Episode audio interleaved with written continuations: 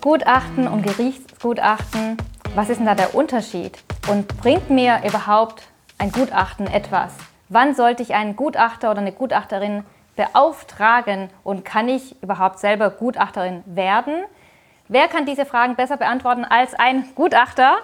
Neben mir sitzt Matthias Zöller. Er ist Professor, er ist Gutachter, er schreibt Gutachten, er schreibt über Gutachten, also perfekt für diese Folge, um Klartext zu reden. Denn erstmal herzlich willkommen bei einer neuen Folge von Luftdichtheit geprüft. Wir sprechen hier Klartext zu Luftdichtheit, Blow-Door-Test und Qualität am Bau. Und Matthias, total schön, dass du bei uns bist. Ähm, ich habe ja gelesen, als ich deine Titelbezeichnung, die wir alle noch einblenden, gelesen habe, dachte ich, oh Gott, du machst ja ganz viel. Da stand aber nicht Gutachter. Da stand Sachen wie ähm, Sachverständiger ähm, bei Institut für Sachverständigenwesen. Darf man überhaupt zu dir Gutachter sagen? Ja, selbstverständlich darf man Gutachter sagen. ja? Ich hoffe ja, dass ich keine Schlechten schreibe. Okay. Deswegen Gutachten ist eine Begutachtung, die ich vornehme. Deswegen bestimmt der Begriff Gutachten durch oder Gutachter schon. Ähm, und da gibt es die verschiedenen Stufen in dieser Ausarbeitung. Entweder mündliches Gutachten, schriftliches Gutachten. Das kann man dann als gutachtliche Stellungnahme, wenn also keine umfassende Begutachtung vorgenommen wird. Oder ich erstatte eben Gutachten. Und deswegen bin ich ja auch Gutachter. Oder du wärst dann eben Gutachterin. Ja, Gutachterin. Genau. Und, und darf jeder einfach bei Sachverständigen, habe ich gehört, jeder darf sich Sachverständiger nennen. Ja, das Sachverständigenwesen ist ja erstmal, wenn man eben nicht die öffentliche Bestellung hat, äh, ein nicht geschützter Begriff. Man muss also ein Mindestmaß an äh, Wissen mitbringen. Also nicht jeder Bäckerbub, äh, der nur Mehl geschluckt hat, darf dann auch Sachverständiger für Schäden an Gebäuden, das ist die offizielle Bezeichnung, sich nennen, Ja. sondern muss ein gewisses Grundwissen mitbringen. Aber ansonsten ist die Spanne nach unten, was diese angeht, nach unten ziemlich weit gespannt. Also es ist ein nicht geschützter Begriff. Das heißt, wenn ich eine Fortbildung mache, könnte ich sagen, ich bin jetzt Sachverständige. Ja, klar. Okay. Aber wenn man Architekt ist und äh, wenn man äh, nur, äh, ich sag mal, wenn man einfach nur mal weiß, wie ein Stück Parkett aussieht, dann darf man eben Sachverständige für Parkett sein. Okay, okay. Aber du bist natürlich mehr, weil du beschäftigst dich ja schon Jahr, jahrzehntelang mit dem Thema. Und wa- was würdest du sagen, was ist, ähm, woran würdest du jemanden Kompetenten erkennen? Weil du bist ja kompetent, du bildest Gutachterinnen und Gutachter aus. Das heißt, Mhm. wann sagst du, okay, Leute, daran erkennt ihr, der ist kompetent oder die ist Ja, kompetent? an der Nase sieht man es leider nicht. ja, ja. Das sieht man erst dann, wenn man eben dann die Vorgehensweise Mhm. sich anschaut und am, äh, am besten natürlich am Ergebnis, aber Mhm. das ist dann hinten. Ja, Und äh, ja, wie erkennt man den? Ähm, ja, die meisten äh, kommen eben auf ähm, durch, durch Empfehlung. Mhm. Also erkennen ist halt schwierig äh, im Telefonbuch nachzuschlagen. Wenn Ja. da eben Bausachverständiger oder Sachverständiger steht, äh, dann hat man eben noch kein Gefühl dafür, ob da jetzt eine gewisse Qualität kommt, ob die Aufgabe sachgerecht erfüllt wird, äh, sondern das ist leider eben dann Erfahrungswerte. Und da fallen leider auch viele rein und sind mit dem Ergebnis auch nicht glücklich, beziehungsweise werden von einigen Sachverständigen dann in Gerichtsverfahren getrieben, die sie nie gewinnen können und am Schluss riesen Zeitaufwand hatten und einen riesen Backen an Kosten hatten, die sie selbst tragen müssen. Und das sind ja dann meistens ähm, HausbesitzerInnen und ähm, die sagen, irgendwas stimmt nicht, ich will was Geld vom Architekturbüro oder vom Handwerksbüro zurück, oder? Die, die Ja, so. das ist ganz vielfältig. Das ist ganz Ja. vielfältig, die Gründe. Also die meisten äh, kommen, weil sie echte Probleme haben. Äh, und die meisten Probleme beginnen, wenn es feucht wird, da wo es nicht feucht sein soll. Also Wasser ist ja gut, aber nicht Ja. dort anstellen, wo man es nicht haben will. Ähm, das meiste Wasser kommt von oben, von Dächern. Äh, und dann kommt ein gewisser Teil von unten oder eben von innen. Das ist erstmal ganz oben. Ähm, dann gibt es ein paar, das lässt aber stark nach, Schimmelprobleme, äh, akustische Probleme, das ist aber ein eigenes Sachgebiet nochmal. Wobei gerade in der Akustik ist es so, dass wir immer äh, sinken, mehr sinkende Grundgeräuschpegel haben. Das heißt, man hört dann was und empfindet das als Störung. ah, okay. Und es ist auch ein gewisses deutsches Problem, denn wir haben in Deutschland etwa die doppelte Anzahl von Streitigkeiten, äh, was Akustik-Schallprobleme angeht, zum Beispiel gegenüber Italien. Also dann äh, kommen wir Ja. im Bereich von Komfortstandards, die natürlich dann auch ein Sachverständigen-Thema sind. Aber letztendlich ist es so, wir entscheiden ja selber, ob wir jetzt da in Krieg führen wollen, in Ja. Anführungszeichen, Ja. oder nicht. Okay. Äh, ich begleite jetzt gerade ein Verfahren am Landgericht Mainz. Und da habe ich gerade gestern ein Schreiben gekriegt, dass der Bauherr, der durchaus berechtigte Ansprüche hat, sagt, ich möchte das jetzt aus dem Beweisverfahren herausnehmen, weil die Untersuchungen teurer sind, als dass ich den Mangel selber beseitige. Es, sind, es gibt vernunftbegabte Okay. Menschen und es Okay. gibt solche, die halt um des Streiten willen streiten. Das Okay. ist dann schon ein Unterschied. Weil das finde ich ganz spannend, weil diesen Fall kenne ich jetzt persönlich nicht, dass man einfach mal einen Sachverständigen engagiert und der einen bestärkt, sondern ich kenne meistens nur diese verzweifelten Menschen, wo man denkt, oh je, ne? die sagen auch, sie haben ihr ganzes Kredit aufgenommen, Geld reingesteckt und jetzt stehen sie da und die Sanierung ist genauso teuer wie der Neubau. Ja, ähm, es gibt eben diese zwei Gruppen. Ja. Ähm, also man kann schon sagen, dass, sie, dass es vernunftbegabte Menschen mhm. gibt. Und ähm, also ich sehe die Haupttätigkeit als Sachverständiger in mhm. der Beratung. Mhm. Also gar nicht darum, jetzt die Leute in irgendeiner Form an die Kandare nehmen zu wollen, mhm. sondern in der Beratung auch, äh, wenn die verzweifeln zu mir kommen, ja. und dann gucke ich mir den Fall erstmal an äh, und schaue, ist es jetzt berechtigt oder ist es eben so, dass es ein subjektives Empfinden eines Mangels gibt. Okay. Was ist denn die Normalität? Kann man mit dem so leben, wie es mhm. ist? und arbeite eben das dann mit denen dann auch durch. Also ich berate die dann, ob es wirklich sinnvoll ist äh, und auch sinnvoll ist, wenn ein äh, Mangel oder ist, äh, das Mangel ist ja die allgemeine Rechtsbetrachtung mhm. von einem ja. Äh, Problem, sondern ich beschränke mich ja eher auf die Fehlerbetrachtung, mhm. also auf die Frage, ob etwas funktioniert, funktionieren wird das mhm. ist die eine wichtige Aufgabe im ja. Sachverständigenwesen. Und die andere wichtige ist, warum ist etwas kaputt gegangen? Dass ich also mhm. die Leute erstmal ganz mit Abstand berate mhm. äh, und dann ähm, versuche dahin auch zu beraten, dass sie, wenn sie in ein Gerichtsverfahren gehen, also erstmal vermeiden, vermeiden, vermeiden, in mhm. Gerichtsverfahren zu gehen, weil das dauert Jahre, kostet einen Haufen Geld mhm. und kostet extrem viel Nerven. Also das ist wirklich das letzte der Mittel. Aber okay. ich habe eben als Gerichtssachverständiger häufig mit den Fällen zu tun, dass die Leute sich schon in der Wolle liegen okay. äh, und schon viel Porzellan zerbrochen ist. Aber trotzdem versuche ich immer noch dann, ähm, äh, das in diese Richtung zu beraten, was ist eigentlich vernünftig, was ist zielführend. Wahrscheinlich ist es nicht deine, deine Expertise jetzt, aber kann man sich denn dagegen versichern? am Anfang, also dass man ja, weiß, man wenn man Haus Rechtsschutzversicherung Rechtsschutz abschließen. und auch das deckt dann den Sachverständigen mit ab? Das deckt die Verfahren mit ab, wenn man in das ja. gerichtliche Verfahren geht. Okay. Äh, das deckt nicht äh, die private Beauftragung ab in der Beratung, mhm. aber das kann man erstmal dann ähm, auch überlegen. Mhm. Und es gibt gewisse Konstellationen, dass dann die Honorierung des privat tätigen Sachverständigen auch in Gerichtsverfahren dann einfließen können als Gerichtskosten. Okay. Das geht. Und dass es überhaupt euren Berufsstand gibt, zeigt ja, dass es offensichtlich ähm, erstens Unzufriedenheit gibt, aber auch schlechte Kommunikation zwischen Auftraggeberin und ähm, Handwerksbetrieb oder ausführender Betrieb oder Planerbüro, ähm, aber auch, dass es genügend schlechte Handwerkerinnen gibt. Oder? Ja, das Feld ist bunt. Das ja. Also das heißt, das gibt also es gibt es alles. Es gibt es ja. alles überall, aber äh, du hast vollkommen recht. Ja. Ähm, oft ist es die Kommunikation, dass dann auf einer Seite irgendwann mal der Rollladen runtergeht, weil er sich mit den Ansprüchen, die da gestellt werden, völlig überfordert äh, mhm. sieht äh, und dann irgendwann anfängt zu blocken und das äh, schaukelt sich dann so langsam hoch äh, und das sind natürlich dann ungünstige Konstellationen, wenn die Leute gar nicht mehr miteinander reden können. Dann ist es noch gut, wenn sie noch guten Tag zueinander sagen. Das ist sowas wie eine Scheidung quasi, oder? Man baut gemeinsam ein, ein Haus. Ein richtiger Rosenkrieg. genau, sagen, genau. Und dann und ähm, das gibt es ja nicht seit heute oder seit zehn Jahren, sondern das ist ja schon ein wirklich ehrenhafter, langer Beruf. Vielleicht magst du darüber was erzählen. Genau. Also das Sachverständigenwesen gibt es nicht in der Form, wie wir es ja. jetzt heute haben. Das mhm. ist ja eine Diversifizierung im Baubereich. Mhm. Äh, aber Sachverständige braucht man schon immer. Mhm. Und deswegen sage ich, die, auch diese Art von Sachverständigen haben wir heute schon. Nur wissen die gar nicht diese Berufsgruppen, dass es Sachverständige sind.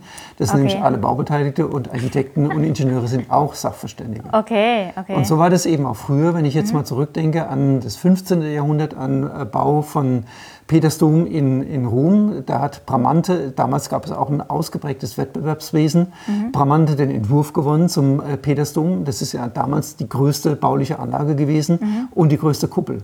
Nur ähm, reden wir ja nicht über Jahre oder zehn Jahre Bauweisen, so mhm. wie man jetzt heute so ein bisschen witzelt über den Berliner Flughafen. Ja. Damals waren 100 oder 200 Jahre Bauzeit normal. Okay. Gerade bei so einem großen Bauwerk. Das mhm. heißt, der Bramante hat den Entwurf gewonnen mhm. und hat sich überlegt, er macht eine riesen Kuppel auf diese Kirche und hat sich überhaupt keine Gedanken darüber gemacht, wie die denn konstruiert wird. Musste auch nicht, weil er nämlich äh, gestorben ist, als man angefangen hat, unten mal die Mauern hochzuziehen. Okay. Also da äh, ja. bestand überhaupt keine Not.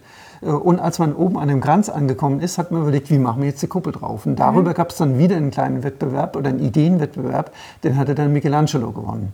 Und er ist dann 1550, also Mitte des 16. Jahrhunderts, äh, hat er dann sein, seine Idee vorgestellt. Die Kuppel mhm. wurde errichtet. Mhm. Äh, das hat dann nochmal 100 Jahre gedauert. Und dann hat es Risse gegeben. Das hat nochmal 100 Jahre gedauert, bis es die Risse gab. Wahnsinn. Und dann hat es 100 Jahre gedauert, bis man mal die Risse beseitigt hat, über ja. Begutachtung. Also wenn wir über lange Zeiträume ja. reden, dann muss man in die Geschichte gucken. Ja, was Und da gab es da, damals auch Sachverständige, waren dann Mathematiker gewesen. Mhm. Okay. Oder andere, die eben sich in irgendeiner Form ähm, in der Naturwissenschaft so ein bisschen ausgekannt haben. Da gab es mal eine Ausstellung in Bonn und die haben das, äh, das, das Modell, Ja. äh, mit dem man die Risse, die in der Kuppel entstanden waren, erklärt. Und dieses Modell war damals gemacht worden für dieses Gutachten. Okay. Und das gibt es heute noch. Das ist ein großes Holzmodell, hat etwa diese Ja. Höhe. Ja. Ähm, konnte man dann sehen und da hat man die Risse eingetragen, um danach, danach den Kräfteverlauf ablesen zu können. Okay. Und dann hat man das Instandsetzungskonzept entwickelt. Es ist dann irgendwann 1700 irgendwann auch dann äh, vollzogen worden. Ja. Und wenn man heute hochsteigt, sieht man das noch. In diesen Treppen oben sieht man diese riesen Eisenklammern. Das ist damals dann entwickelt worden. Okay. Das sind lange Zeiträume. Oder etwas unglücklicher der Fall auch Anfang des 1700, also äh, 1701, 1702, Berliner Schloss, kennen wir jetzt ja alle, Ja. ist ja neu aufgebaut worden. Ähm, Schlüter war der Architekt von dem ähm, Berliner Schloss. Äh, Der hatte auch einen Entwurf gewonnen, das wurde gebaut und dann wollte man einen Münzturm daneben stellen. Und diesen Münzturm, der ist errichtet worden Anfang des 18. Jahrhunderts und schon beim Bauen der ersten paar Steine hat er sich schief gestellt. Ja, und dann hat, man, hat er da irgendwie tolle Konstruktionen entwickelt, alles auf eigene Kosten unter Fritz den Großen. Das war also alles andere als lustig, weil er persönlich dafür haftete, dass das gerade kommt. Oh. Und da hat man immer weitergebaut und hat es immer schwerer gemacht und es wurde immer schlimmer. Und dann hat man den Turm abgerissen. Und hat, dann hat Fritz der Große ihn persönlich dafür haftbar gemacht. Dann ist er 1714 gestorben aus Gram. Also es ist wirklich eine bewegte Geschichte daraus. Und äh, die, die Witwe hat kein Geld gekriegt, die war hochverschuldet und hat kein Geld gekriegt und äh, ist dann wirklich auch in Armut, musste die weiterleben. Also es waren persönliche Schicksale. Und da bei, dem, äh, bei diesem Fall gab es auch Gutachter, Mathematiker. Und die lagen völlig daneben mit ihrer Bewertung. Und dann hat einer am Schluss gesagt, ja, es könnte auch sein, äh, dass da irgendwo in der Tiefe eine, eine Torf- oder Moorschicht liegt. Oh. So, und an der Stelle ist ja dann später Eris Lampenladen aufgebaut worden, also Palast oder Palast der Republik, wie man so Ja. in, der, in den neuen Bundesländern gesagt hat. Und dann hat man bei Baugrunduntersuchungen festgestellt, später direkt daneben, direkt unter der einen Seite war eine Torflinse. Okay. Und, äh, Also er konnte ja. eigentlich nichts dafür. Ja, ja, Ist ja. aber trotzdem in die Verantwortung genommen worden. Und aus der, äh, aus der Systematik ist dann auch äh, die Verantwortung, die Haftung, die wir heute haben, das Haftungsprinzip entwickelt Mhm. Ja. worden, äh, dass wenn jemand einen Werkvertrag schließt nach, äh, auf äh, Grundlage des bürgerlichen Gesetzbuchs, dann haftet er nach BGB 633, aber nur dann, wenn es tatsächlich einen Schaden gibt, den Mhm. gab es hier, wenn es einen kausalen Zusammenhang der Tätigkeit äh, gibt und Mhm. den Schaden am Werk, den gab es dann am Werk nicht. Ja. Es war ja im Untergrund war eine Ja. Baugrundbeschaffenheit. Okay. Und das Dritte ist bei Architekten, es muss schuldhaftes Handeln vorliegen. Also heute ging es dem Schlüter deutlich besser, als es ihm damals erging. Das heißt, man hört so raus, dass dir schon irgendwie Gerechtigkeit wichtig ist, oder? Und Aufklärung. Ja, Aufklärung schon. Was heißt Gerechtigkeit? Gerechtigkeit können wir eigentlich nur, wir leben ja in einem staatlichen System zusammen. Und in diesem staatlichen System gibt es natürlich Gesetze und die Gesetze sind Spielregeln. Und das ist eine Rechtsdogmatik, die da zugrunde liegt. Und in diesem rechtsdogmatischen System sind wir ein Teil als Sachverständige. Also wir müssen eben aufklären.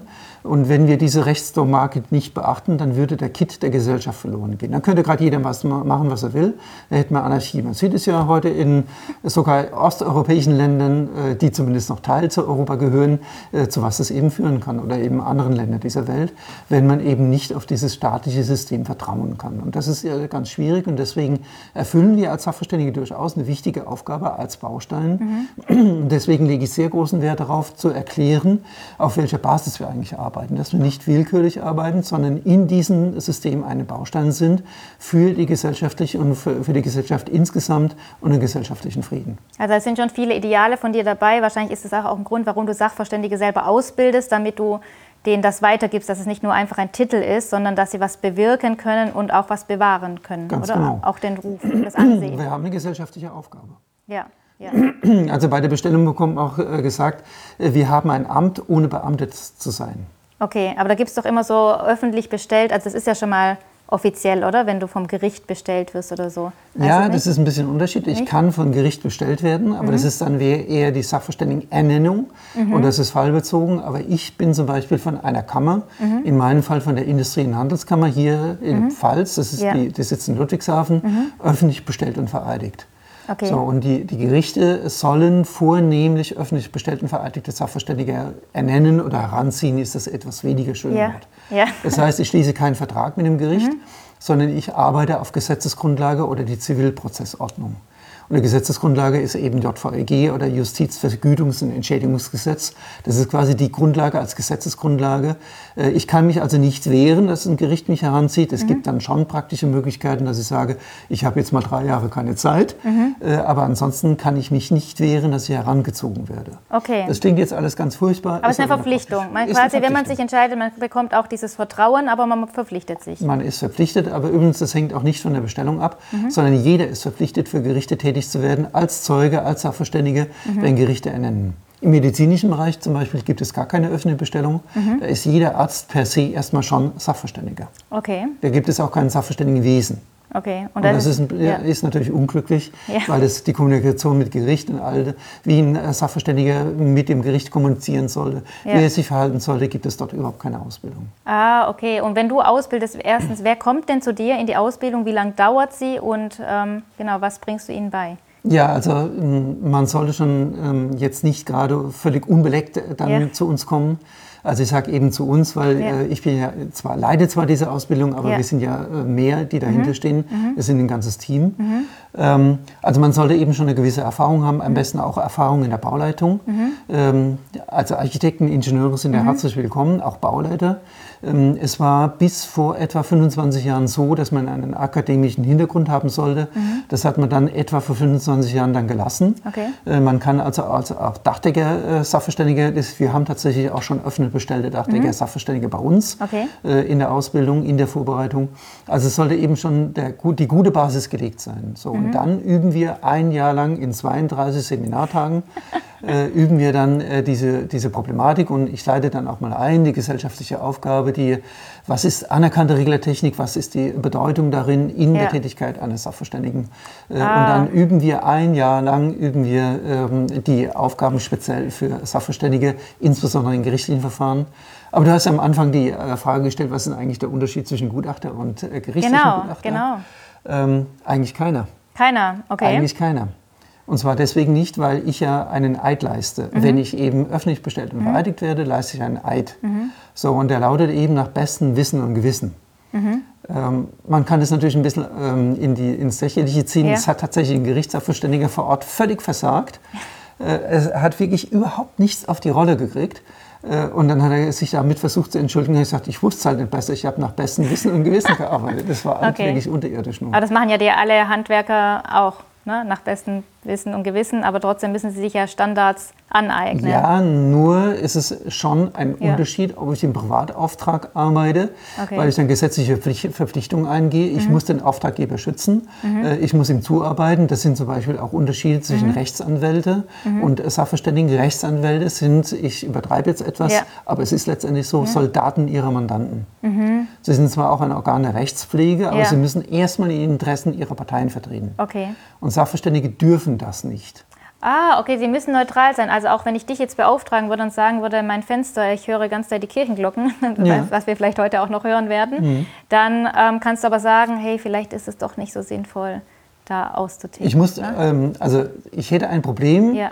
äh, wenn ich dich jetzt quasi heiß mache, ja, gegen irgendjemand vorzugehen. Gegen die Kirche? Gegen die Kirche vorzugehen. Und du würdest ein solches Verfahren nie gewinnen können, mhm. weil dann hättest du möglicherweise Schadenersatzansprüche gegen eine falsche Beratung. Ah, okay. Das heißt, du musst, du musst ethisch handeln. Ich muss, wenn du so willst, ethisch handeln. Ja. Ähm, man kann es sagen, wir haben eine, ein System, das auf ethisch-moralischen Grundsätzen mhm. basiert. Und deswegen brauche ich für mich die Ethik gar nicht mehr zu bemühen, weil die Grundsätze ja. sind klar. Das sind Spielregeln. Okay. Und wenn ich dagegen verstoße, kann ich mich dann auch schadenersatzpflichtig machen. Das heißt, ich muss aufklären. Mhm. Und zwar habe ich natürlich die Parteiinteressen zu vertreten, ja. wenn ich im privaten Auftrag arbeite. Ja. Aber das darf eben nicht so weit gehen, dass ich dann Partei Partikularinteresse vertrete. Mhm. Also ich muss objektiv aufklären. Also wenn mich jemand hinzuzieht, ich hatte jetzt gerade so eine private Stellungnahme geschrieben mhm. äh, und dann habe ich mich natürlich auf einen kleinen Teilbereich, in mhm. dem ich helfen konnte, beschränkt. Ja. Hätte ich das ausgedehnt auf einen größeren Bereich, hätte ich sagen müssen, das, was du hier gebaut hast, ist völliger Käse.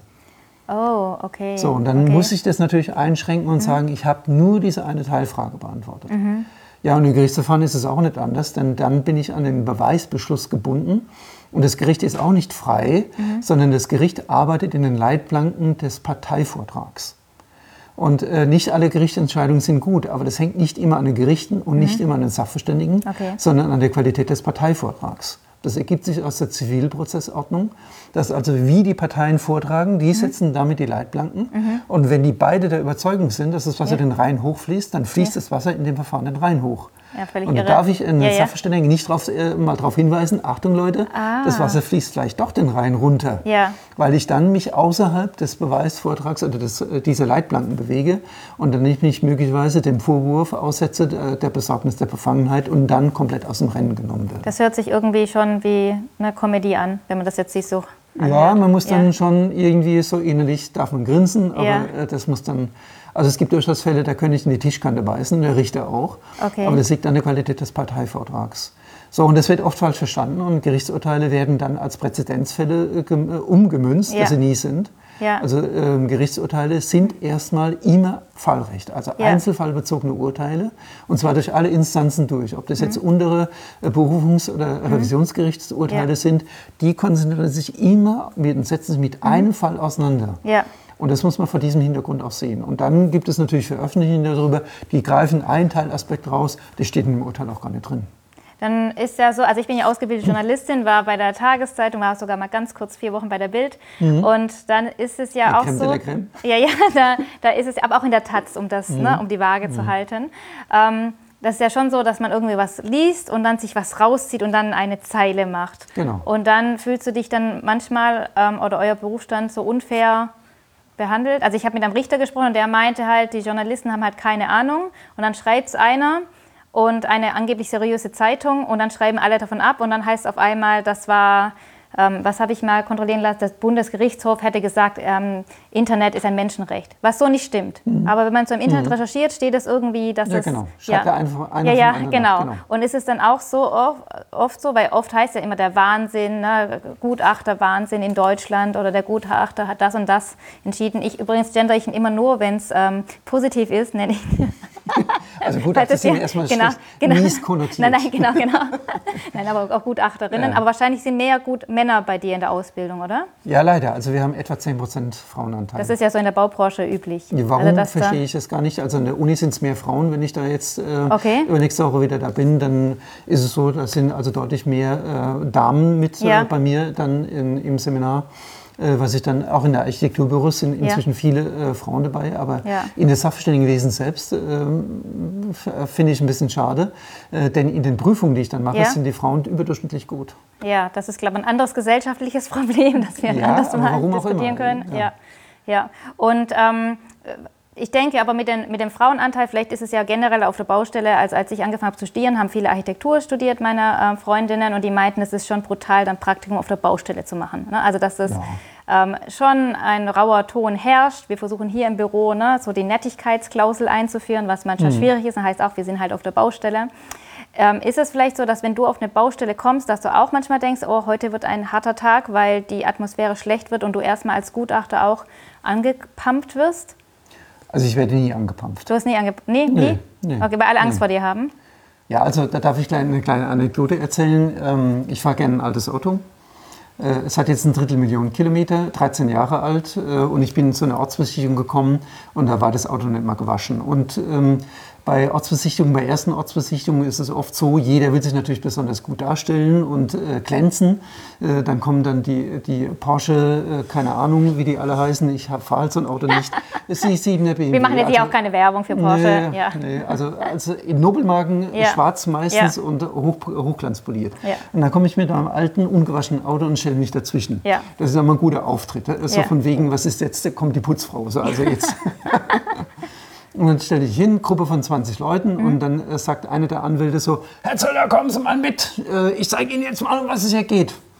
Äh, Und dann bin ich stehen geblieben. Also ich habe die Gewohnheit, dass ich erstmal äh, protokollarisch aufnehme, wer da ist. Oh, Äh, okay. War ich gar nicht so weit und dann sagt er, geh mal mit. Und so ungefähr, geh mal mit. Ja. Äh, Und dann sind die alle weg. Ja, ja, Und das ist natürlich eine etwas kompromittierende Situation. ja, ja. Und da bin ich einfach stehen geblieben. Ach so. Okay, okay. Das ja. dauerte keine zwei Minuten, waren sie alle wieder da. Okay. Und dann habe ich nur kommentiert, wissen Sie, ist meine Ortsbesichtigung, ich leite die und jetzt Ja. beginnen wir mal. Okay, Und dann, okay. seid ihr, dann war es gut. Ah, weil du als Gutachter, wenn du den Termin, der wird ja auch aber vom Gericht angesetzt sozusagen. Nee, nee, ne? nee, Nicht, also generell. Und dann bist du der, der das leitet und Ich die müssen. Die müssen kommen, weil sie ja, oder müssen überhaupt die Anwälte da sein? Die müssen ja gar nicht da es sein, muss oder? niemand da sein. Ja.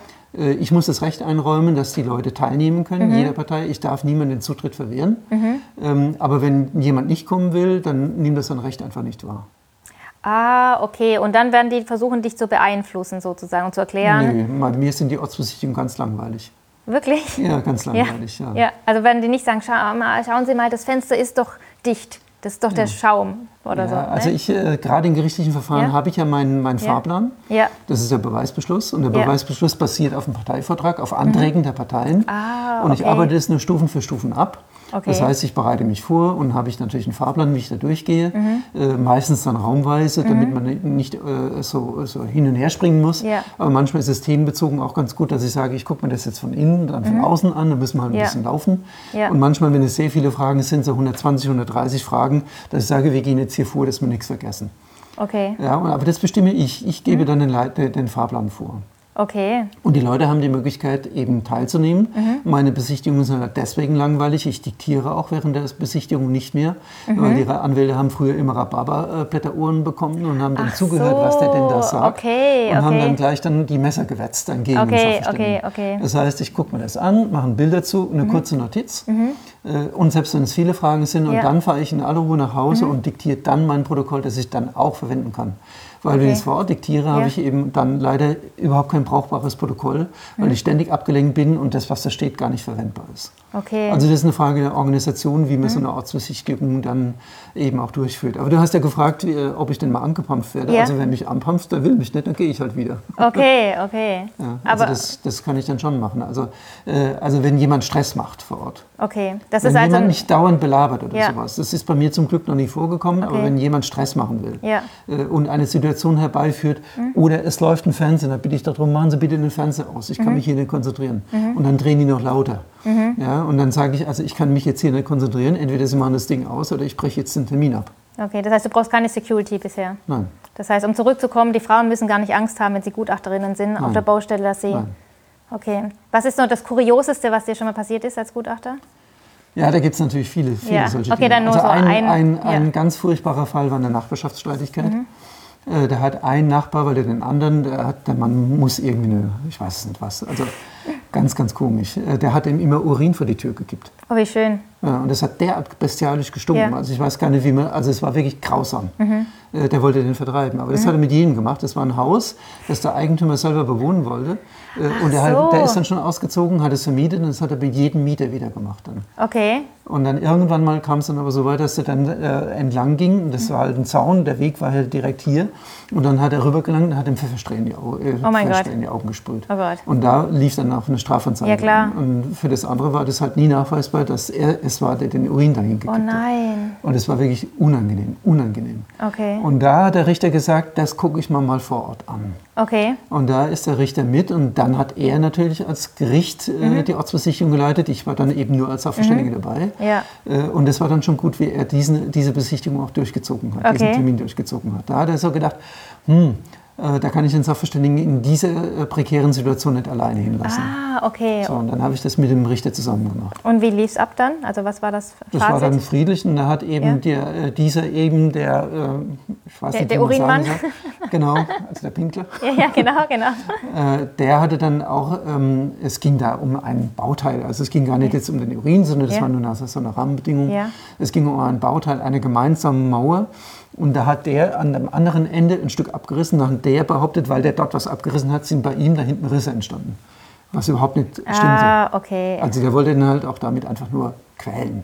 ja. So, ja. und dann hat er eben ähm, derjenige halt einen, einen Sachverständigen dann auch bemüht. Mhm. Ja. Ähm, und dann hat der, Gericht, hat der Richter den auch geladen zur Ortsbesichtigung. Ähm, der hat die äh, Ladung also nicht widersprochen oder Mhm. Ja. irgendwie, ein, und dann kam der nicht. Und dann gleich Bombenstrafe. Okay. Also gleich, äh, das habe ich noch nie erlebt, Ja. dass wenn dann jemand nicht gekommen ist, dass Ja. der gleich eine dicke Strafe, also mehrere Ja. Mhm. hundert Euro Strafe aufgebrummt gekriegt Okay. hat. Ja, das sind halt so eine Kuriosität und die andere Kuriosität.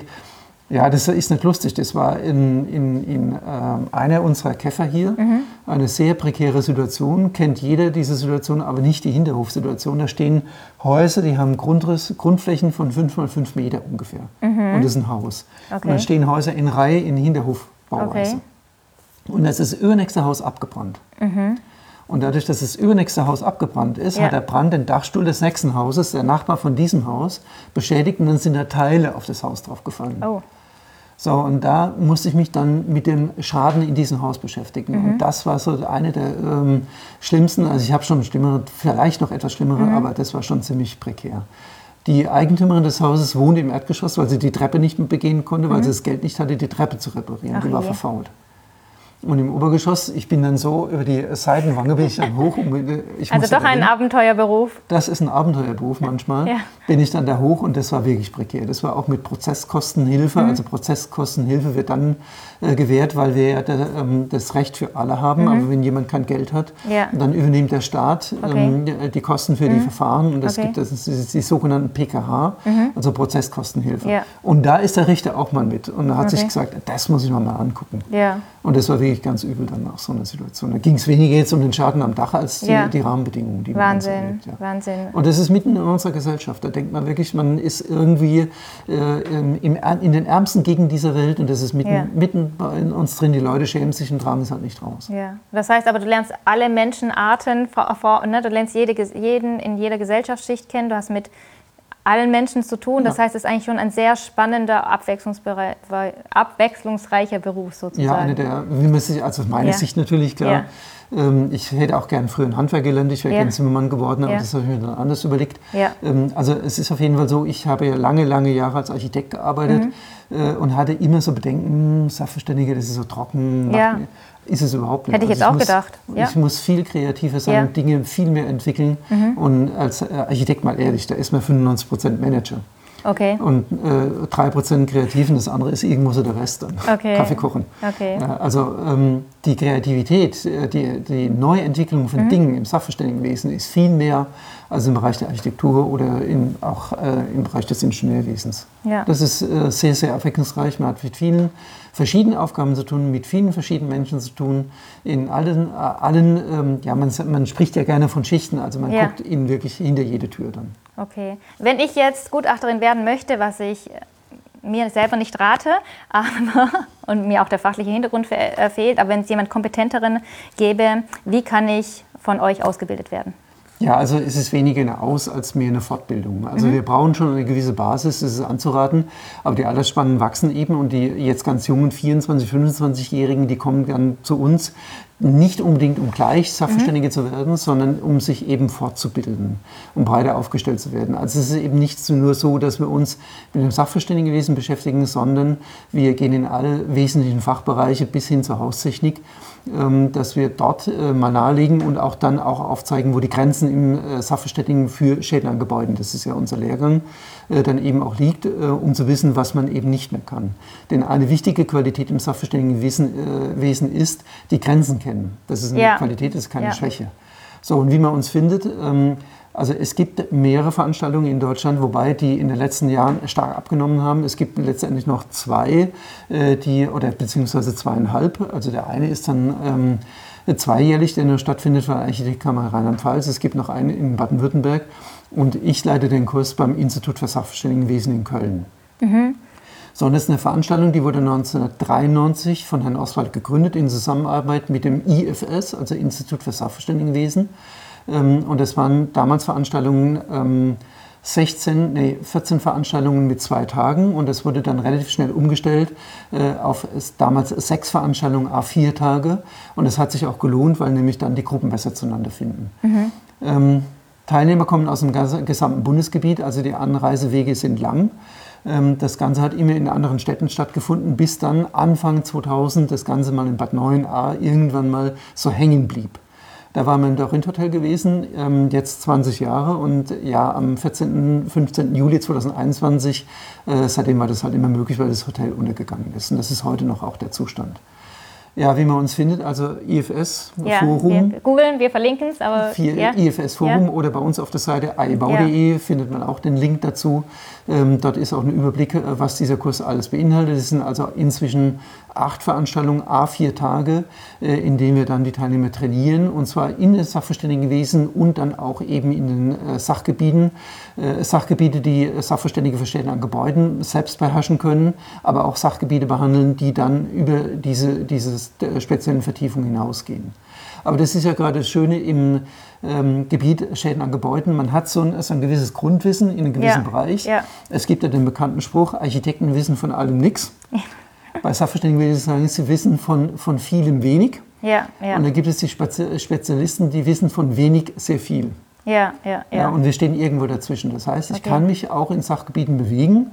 Äh, Und das ist aber inzwischen auch ein Standardsatz, dass ich sage, es gibt eine gewisse Grenze und ab dann brauchen wir einen Spezialisten. Also wenn es jetzt zum Beispiel um Luftdichtheit geht, äh, kann ich eine gewisse Tiefe auch beraten. Aber wenn es dann um weiterführende Dinge geht, und dann rufe ich gerne an. Ja, ähm, ähm, das fand ich ganz gut, dass du gesagt hast, man muss wissen, was man nicht weiß. Das heißt, wenn ich ähm, quasi ausgebildet werde und dann ähm, mich jemand beauftragt, dann kann ich gleich sagen, so okay, mein Spezialgebiet ist das nicht, ich kann sie so und so weit beraten und dann hole ich dann ähm, Kollegen dazu oder beauftrage einen, Dienstleister, oder? Oder wie würde oder Ja, so ähnlich ist es, ja? nur äh, vermeide ich eben, dass ich ähm, jemand in den Nachunternehmerauftrag nehme.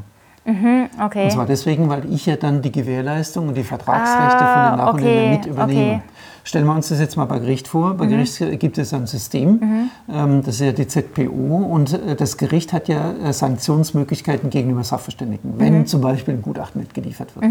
Aber was mache ich denn, wenn ich jetzt einen Sachverständigen in den Nachunternehmerauftrag Ah, okay, nehme? okay. Mhm. Dann habe ich einen Privatvertrag mit dem und das Gericht hat ja keinen Zugriff auf den anderen. Das geht ja nur über mich. Ja, Das ja, heißt, ja. ich kriege dann möglicherweise eine Strafe ab und der andere Sachverständige hat, der, an den komme ich gar nicht dran. Ah, okay, dann Oder ja. er stellt mir eine ganz normale werkvertragliche Rechnung Ja. und ich reiche die weiter und dann sagt Ja. das Gericht, nö, nö, wir haben JVEG und kriege dann die Rechnung gekürzt und ich muss dann die Differenz bezahlen. Okay. Und deswegen äh, gibt es dann eine Formulierung, äh, die ich inzwischen auch mit dem Gericht so erarbeitet habe, wie man das vermeiden kann, dass ich dann sagen kann, also diese spezielle Frage fällt nicht mehr in mein Sachgebiet und ich bitte darum, das Gericht diesen, und das dazu okay, schlage ich dann den okay. Sachverständigen vor, diese oder jene Frage zu beantworten und dann nehme ich die als Voraussetzung, damit ich diese Frage bearbeiten kann.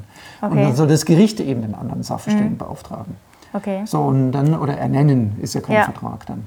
Und dann äh, bin ich aber dann bereit, die Koordination unter den Sachverständigen zu übernehmen, äh, wobei das eigentlich auch nicht meine Aufgabe ist, aber es ist ein praktikables Vorgehen, dass ich dann mich mit dem anderen Sachverständigen abstimme oder der Sachverständigen äh, abstimme und dann Ja. wir gemeinsam auch eine Ortsbesichtigung durchführen, aber dann dieses Gutachten quasi für das Gericht mir zur Verfügung gestellt wird und ich das an meinem Gutachten verarbeite. Okay, das heißt aber dann ist es ein Selbstschutz, wenn ich als Gutachterin zum Beispiel sage, es kommt jemand zu irgendeinem Thema, wo ich gar keine Verheizung, gar keine Ahnung habe, dass ich gleich sage, besser zu jemand anders gehen. Also wenn es Ja, oder ein den nehmen. Sie, nehmen Sie ja? den mit dazu Ja. und dann machen wir Ja. das gerne gemeinsam. Okay, okay. Also wir sind dann auch Mhm. ein Team, aber ich habe kein direktes vertragliches Verhältnis mit allen rechtlichen Schuldverhältnissen in diesem Mhm. Okay. internen Ver- Verhältnis, sondern das ist wie, wenn ein Architekten jemand als Handwerker Mhm. empfiehlt, dann beauftragt ja auch der Architekt nicht diesen Handwerker, sondern der Auftrag entsteht ja zwischen dem Bauherrn und dem Handwerker. ja, ja. Genauso kann man das auch sehen. Und der Architekt koordiniert das dann. Und sehe ich als ähm, Außenstehende quasi auf deiner Visitenkarte oder auf deiner Webseite, für was du spezialisiert bist, dass ich gleich weiß, okay, Dächer, der hatte Höhenangst, lieber nicht. Es gibt tatsächlich Sachverständige, die Höhenangst haben. Ähm, Und das ist natürlich ein bisschen misslich, wenn man Ja. dann sich die Ja. Sachen selber Ja. nicht angucken kann. Ähm, Die Höhenangst kann man sich abgewöhnen. Also Ja. ich habe die Erfahrung gemacht, ich hatte die früher ah, okay. äh, und ich habe dann eben als junger Mann auf dem Gerüst gearbeitet und Ja. dann hatte ich die verloren. Okay, okay. Und also, we- weiß man sofort, so welcher Schwerpunkt ist bei dir? Oder ja, bei nee? Schäden an Gebäuden ist ja Schäden an halt das Gebäude ist, Allgemeine. Das weil ist es ist ja das allgemeine Thema. allgemeine. Und dann, dann wartest du, wenn jemand anfragt, dann fragst du halt genau nach, was ist es denn konkret und dann überlegst Genau, du dir. Und seriös ist es auch, wenn ein Gutachter oder eine Gutachterin nicht jeden Auftrag annimmt, sondern genau guckt. Ganz genau. Und wenn du die ausgebildet hast, kriegen die dann automatisch gleich Aufträge? Also habt ihr so ein Netzwerk, dann, dass ihr euch weit eure quasi ähm, Schüler, Studentinnen und Studenten ähm, weiterempfehlt oder müssen die sich selber das dann aufbauen? Ja, das ist eine gute Frage. Ich sage immer, wenn ihr diese Ausbildung habt und habt Ja. auch die Bestellung, dann müsst ihr Kurse besuchen, wie man erfolgreich Auftragsanfragen ablehnt. Okay, okay. Also wir sind definitiv viel zu wenige. Als ich in die Bestellung ging, vor über 20 Jahren, waren wir Ja. 1450 okay. etwa. Jetzt sind wir 800 Oh, bundesweit. Mhm. Also wir werden ständig weniger. Um mal ein Gefühl dafür zu kriegen, 800 Sachverständige für Schäden an Gebäuden stehen 100.000 Architekten gegenüber plus Mhm. Ingenieuren. Äh, um ein Gefühl dafür zu kriegen. Ja. Also offensichtlich gibt es weniger Streitfälle, als man so glaubt. Ja. Äh, und den Sachverständigen im äh, Erscheinungsbild nach außen wird Ja. einfach eine größere Bedeutung beigemessen, als die Berufsgruppe ähm, an Anzahl an Mitgliedern hat. Und dabei ist es die zweitgrößte Gruppe der Sachverständigen insgesamt, nach den Immobilienbewertern. Wahnsinn, Die sind ne? ein bisschen mehr. Ja. Ähm, ja, wir sind viel zu wenige und Ja. äh, ich muss äh, im Schnitt jeden Tag eine Anfrage ablehnen. Okay. Und da ist es mir natürlich lieb, wenn da junge Ja. Kollegen da kommen, Ja. wenn ich dann sage, das könnte da passen, sprechen Sie mal den an. Ah, okay. Äh, und so ähm, ist es dann so, dass die meisten, die, die in, dann irgendwann in irgendeiner Form eine Bestellung haben oder eben auch nicht. Inzwischen Mhm. äh, gibt es auch viele Sachverständige, die ohne Bestellung arbeiten, wenn die eine gewisse Qualität haben, dass ich die dann auch guten Gewissens weiterempfehlen Mhm. Kann, dass die Leute gut bedient werden. Ich äh, hänge ja auch meinen Namen ein bisschen dran über Ja. die Empfehlung, Ja. dass ich das dann weitergebe. Ja. Äh, und dann äh, kommt man dann, äh, und die, erbr- ich kriege das ja im Feedback dann mit, äh, also nach zwei, drei, vier Monaten schon äh, sagen, die, ich Okay. habe viel zu viel zu tun, ich kann nichts mehr an. Ah, okay. Das geht ratzfatz. Ja, aber diese Podcast-Folge soll dazu führen, dass jetzt noch mehr in diese Weiterbildung wollen, sozusagen. Aber eigentlich macht es, es kann, wir haben ja jetzt gesagt, es macht Spaß. Also es, kann, es ist kurios. Man muss ein bisschen einen gewissen Humor haben. Man muss seine Klappe halten können auf Mhm. der Baustelle. Nicht nur auf der Baustelle. Oder auch vor Gericht Das wahrscheinlich. Ne? grundsätzlich, Man darf aber viel in sich selber reinlachen, sozusagen. Man macht was Gutes. Es ist ein, ein, eigentlich ein schöner Beruf, ein ehrenhafter Beruf.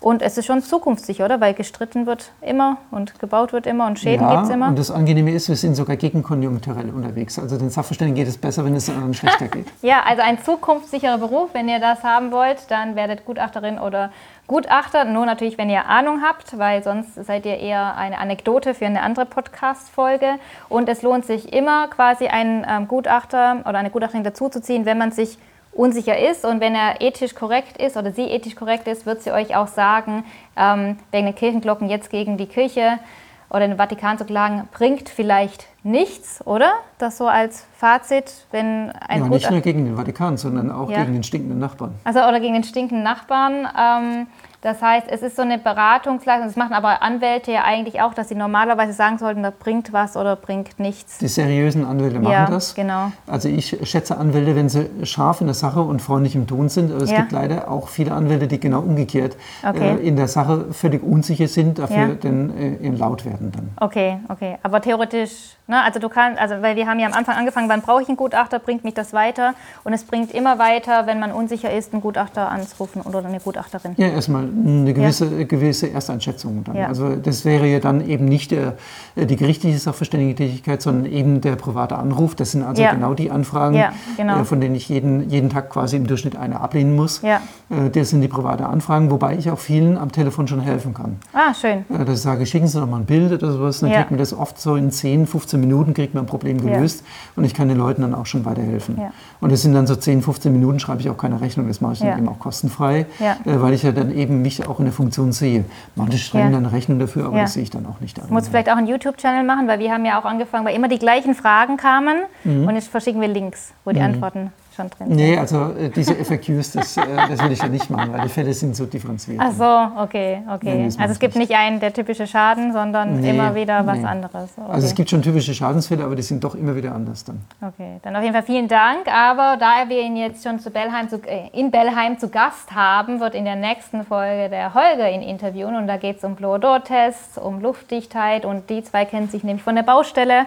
Und also abonniert auf jeden Fall unseren Podcast und gebt ihn weiter und alle Links und Beschreibungen findet, nee, alle Links findet ihr in der Beschreibung. Bis zum nächsten Mal.